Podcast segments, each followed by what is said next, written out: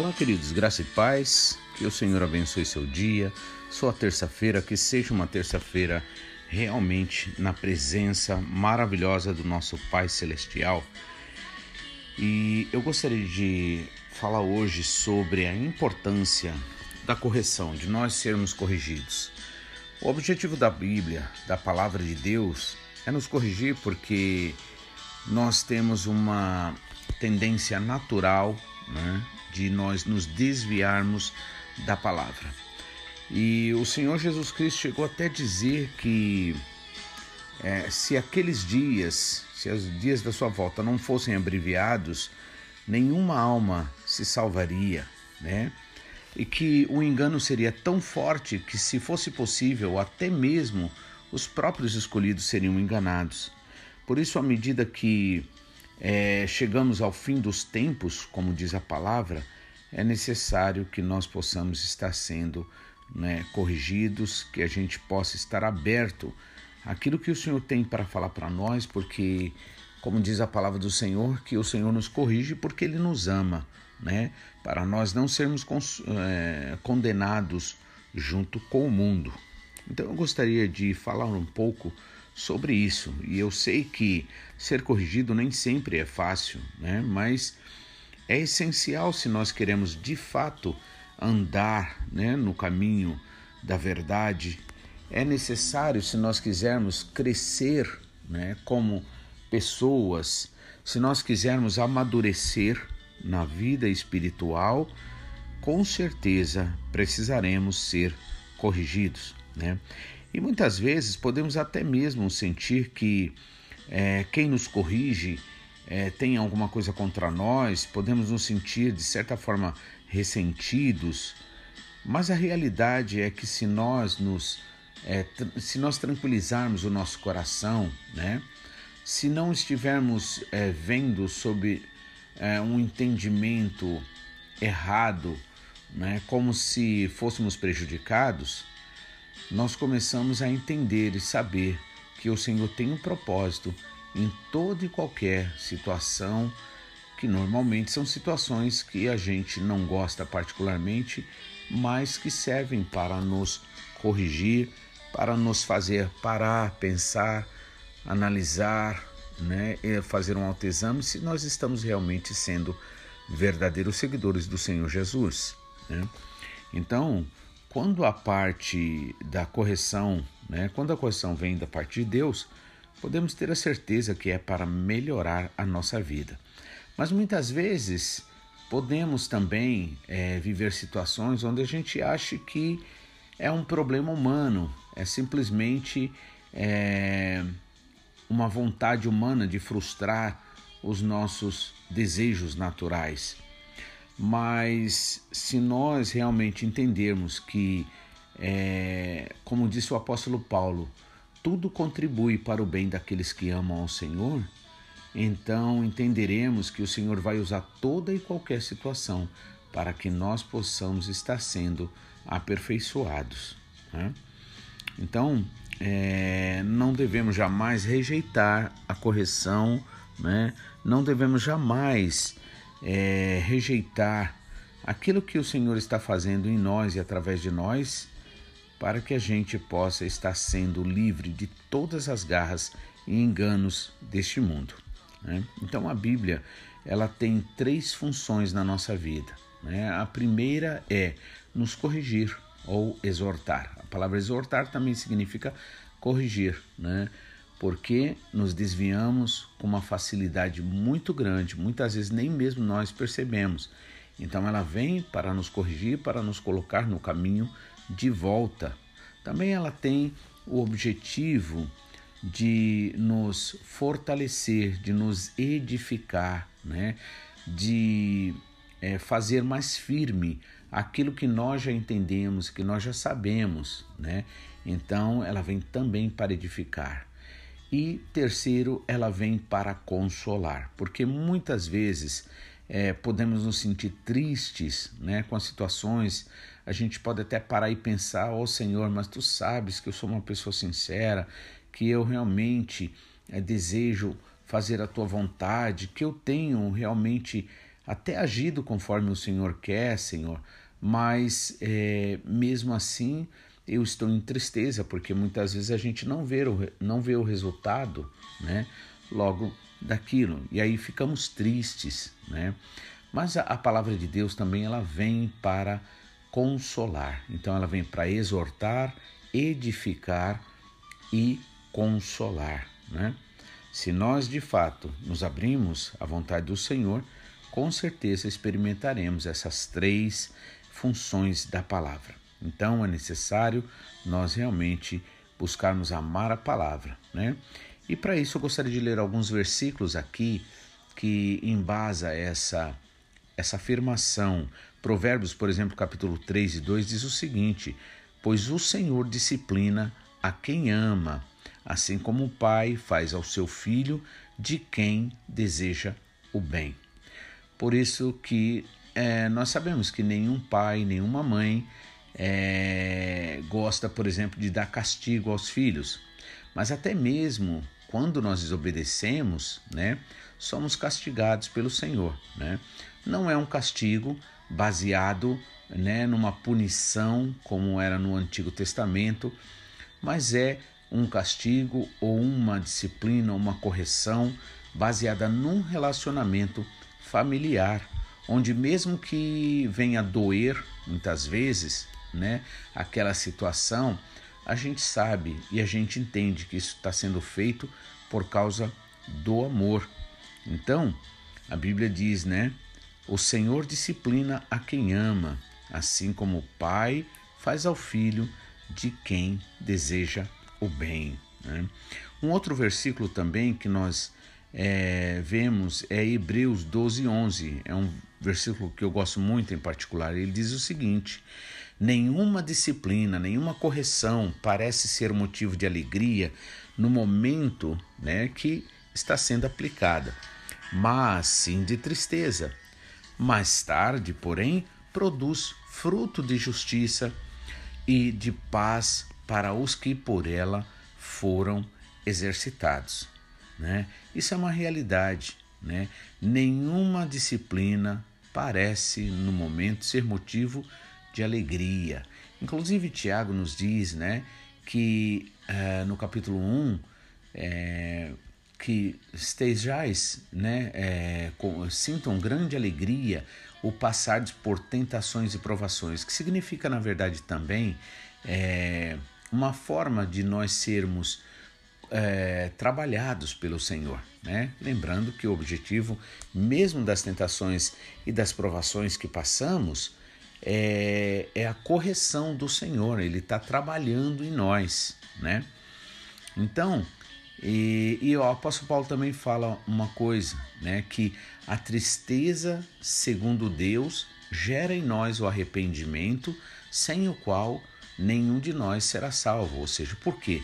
Porque arrepender-se significa se voltar para Deus, crer na Sua palavra, né? É, andar em direção a Deus e a Sua vontade. Então, aqui, Hebreus 12 e 11 diz: Nenhuma disciplina parece ser motivo de alegria no momento, mas sim de tristeza. Ou seja, na hora que somos corrigidos, sentimos muitas vezes tristeza, mas lembrando bem mais uma vez que a tristeza, segundo Deus, gera em nós o arrependimento. Né? Então, como é que nós podemos né, detectar se é de Deus, se não é? porque o Espírito Santo sabe trabalhar conosco, o Espírito Santo sabe falar conosco. E aí é produzido uma tristeza. Tristeza por quê? Tristeza por desobedecermos ao Senhor, tristeza por não agradar a Ele. Então, por isso, muitas vezes, quando você sente triste, angustiado, né? Você pare, pense, analise, ore, peça a direção ao Senhor, porque pode ser, não vou dizer que toda vez seja, mas pode ser também que nós tenhamos agido de forma que o Senhor não tem se agradado. E ainda que no momento da correção, no momento né, que o Senhor ali está exortando a nós, não parece ser momento de alegria e sim de tristeza, só que mais tarde, né, produz fruto de justiça, daquilo que é justo, daquilo que é verdadeiro, daquilo que é bom, daquilo que edifica, né? E também paz, né? Fruto de justiça e paz. Paz é alegria, né? Isaías, o profeta Isaías diz assim no capítulo 53: O castigo que nos traz a paz estava sobre Jesus. Ou seja, é, é muito importante, por exemplo, quando uma criança ela muitas vezes é corrigida e o pai dá um castigo ali, diz, olha, você não vai poder fazer isso, não vai poder fazer aquilo, normalmente coisas que a criança gosta. E a criança, então, ela ela pelo seu senso puro, pela pureza do seu senso, ela sabe, ela entende que aquilo é justo e ela sente paz, né? Então, é assim que acontece, né? É produzido em nós o fruto de justiça e paz. Paz significa ausência de guerra, ausência de conflito. Né? Para quem? Para aqueles que por elas foram exercidas. Né? Então, também temos no, no livro de. na carta a Timóteo, segunda carta a Timóteo, capítulo 3, versículos 16 e 17, que diz assim: toda a escritura é inspirada por Deus e útil para o ensino, para a repreensão, para a correção e para a instrução na justiça, para que aquele que pertence a Deus seja apto e plenamente preparado para toda boa obra. Veja que o objetivo do Senhor em nos corrigir, em nos orientar, é para que nós estejamos preparados para toda boa obra. Né? E ela diz que a palavra é útil para ensinar. Né? Então temos as palavras que o Senhor vai nos ensinando e nós vamos aprendendo, né? E depois tem também a repreensão, aquela hora que você toma uma bronca do Senhor, né? Como Jesus muitas vezes deu bronca ali nos discípulos, né? E é, e também para a correção, né? para a repreensão, para a correção. Né? Ou seja, a gente vai ter que fazer de novo, fazer o que não fez também, e para a instrução na justiça, para que o homem de Deus seja apto, ou seja, para que você seja plenamente preparado para toda boa obra. Não pense você que o Senhor chamou a você para você simplesmente frequentar a igreja, para você simplesmente receber as bênçãos e curtir essa vida de uma forma maravilhosa. Não. Ele te chamou porque ele tem um trabalho para você. Ele quer usar você, quer usar a sua vida, quer te capacitar no espírito para que você seja uma verdadeira testemunha do poder da graça e misericórdia salvação que temos em Jesus Cristo. Hebreus 12 também 7 diz assim: suportem as dificuldades. Tá vendo então que dificuldade ela faz parte desse, desse processo de correção, de ensino, de, é, de trabalho, do trabalhar do Senhor para nós. Suportem as dificuldades, recebendo-as como disciplina é como um meio que vai nos colocar no caminho certo, que não vai nos deixar sair do caminho, ou seja, vai dar limites para nós. Deus os trata como filhos. Ora, qual o filho que, é, que não é disciplinado por seu pai? Né? E Pedro também diz o seguinte: que aquele que somente o filho, aquele que é bastardo, ou seja, aquele que não é filho, é que não é corrigido. Né? Então, Muitas vezes podemos inclusive ser castigados pelo Senhor, ou seja, o Senhor permite uma coisa é, ruim de acontecer pela nossa desobediência, mas o seu amor nunca é tirado de nós, né? Então é assim. Suporte então as dificuldades, recebendo-as como disciplina. Então, quando você passar por uma situação difícil, né? Lembre disso, né? O Senhor é contigo. O Senhor te ama. O seu amor é, é, é tão certo na sua vida que aí você vai poder dizer, como o Salmo 23, né? Que diz o seguinte: Ainda que eu passe pelo vale de sombra da morte, não temerei mal algum, porque o Senhor está comigo. Né? Então, suporte as dificuldades recebendo-as como disciplina, como limites para você, né? Porque Deus nos trata, Deus te trata como filho, né? Como filha. Ora, qual filho que não é disciplinado pelo seu pai, né? Também Gálatas, é, é, aliás, Gálatas, não me perdoem, é Provérbios, capítulo 15, 32, diz o seguinte: quem recusa a disciplina faz pouco caso de si mesmo, mas quem ouve a repreensão obtém entendimento. Olha que coisa maravilhosa. Quem recusa, quem evita, quem não quer saber de ser disciplinado, faz pouco caso de si mesmo. Por quê? Porque o bem que Deus tem para nós, para mim, para você, né? É na verdade é vantagem para nós. O Senhor não precisa disso, nós é que precisamos. Então, quando recusa-se a disciplina, a pessoa que recusa faz pouco caso de si mesmo, ou seja, não aprendeu a amar a si mesmo. Eu, por exemplo, eu quero ser corrigido pelo Senhor. Eu quero ser ensinado pelo Senhor e, se for preciso, disciplinado pelo Senhor, porque o Senhor disciplina com amor, com carinho.